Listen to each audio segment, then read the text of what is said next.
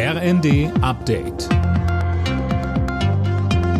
Stündlich neu. Auf den Punkt informiert. Ich bin Anna Löwer. Guten Morgen. Das FBI hat streng geheime Dokumente bei Ex-US-Präsident Trump beschlagnahmt. Das geht aus Gerichtsunterlagen hervor, die der zuständige Bundesrichter freigegeben hat.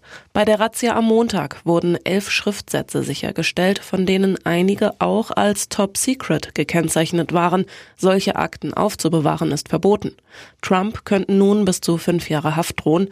Der Ex-Präsident sieht sich als Opfer linksradikaler Demokraten. Star-Autor Salman Rushdie ist bei einer Lesung in den USA mit einem Messer angegriffen worden. Er wurde am Hals verletzt und im Krankenhaus operiert. Manuel Anhut mit den Einzelheiten. Der Angreifer wurde festgenommen, sein Motiv ist noch nicht bekannt. Aber Rushdie wird seit dem Ende der 80er Jahre mit Todesdrohungen überhäuft, nachdem Irans geistliches Oberhaupt zur Tötung des Schriftstellers aufgerufen hatte. Grund war eine angebliche Beleidigung des Propheten Mohammed in Rushdies Roman Die satanischen Verse. Bis heute ist auf Rushdie ein Kopfgeld ausgesetzt.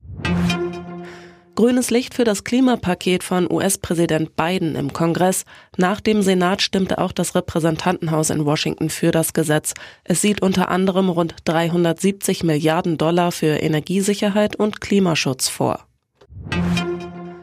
Deutschland setzt den Bundeswehreinsatz im Krisenstaat Mali erst einmal aus, das teilte das Bundesverteidigungsministerium mit. Demnach hat die Militärregierung in dem westafrikanischen Land mehrmals Überflugrechte verweigert.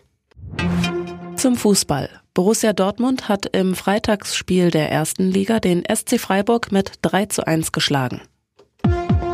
Alle Nachrichten auf rnd.de